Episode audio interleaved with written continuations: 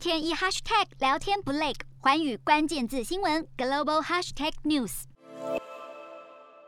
昔日同属苏联成员的乌克兰和俄罗斯早已是敌非友，拥有多处海湾、战略地位重要的克里米亚，则是两国翻脸的起火点。前苏联领袖赫鲁雪夫在一九五四年将克里米亚半岛划分给他的母国乌克兰，就此埋下日后纷争的导火线。一九九一年，苏联瓦解，乌克兰在独立后仍然拥有克里米亚。然而，克里米亚人口中有六成都是俄罗斯裔，大多居民说的也是俄语，亲俄气息浓厚。而对俄罗斯来说，乌克兰具有重要地缘政治和黑海出海口地位，俄国一直拉拢乌克兰加入自己的关税联盟。在二零一四年三月，俄罗斯打着保护克里米亚利益以及护卫俄罗斯裔居民的名号，派兵进入乌克兰。几天内，俄罗斯士兵蜂拥进入克里米亚半岛，完成并吞。而克里米亚也自行发起公投，决定脱乌入俄，但遭到乌克兰当局谴责。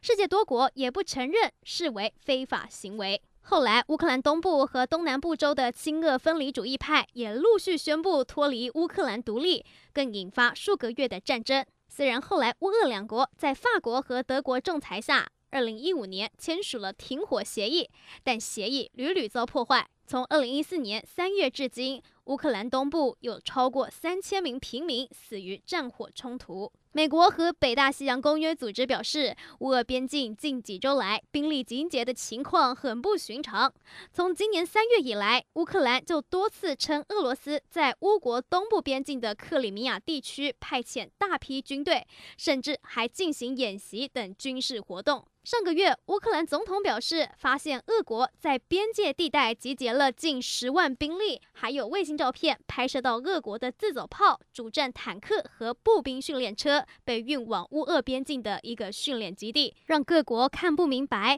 莫斯科究竟是在秀兵力，还是准备入侵乌克兰。克里姆林宫否认了俄国计划进攻乌克兰，坚称俄国不会对任何人造成威胁。只是例行的在自己领土调动部队，外界不该忧心，甚至还指控是乌克兰在边境增兵，想要夺回顿巴斯地区，同时也抨击北约没有遵守先前的口头承诺，尚未明定法律协议，排除北约向俄罗斯边境扩张势力。乌克兰政府严正否认。北约也说，若俄国再侵犯北约伙伴乌克兰，将付出惨痛代价。Hello，大家好，我是寰宇全世界的主持人何荣，常常跟大家分享国际观与国际新闻。但您知道为什么需要关注这些讯息吗？十二月八号星期三早上九点，就在 FM 一零二点五幸福电台幸福联合国，我和寰宇全世界节目制作人王克英将分享国际新闻的重要性以及如何爱上国际新闻。如果错过收听，还可以回听当天上午十点上架的幸福联合国 Podcast。Castle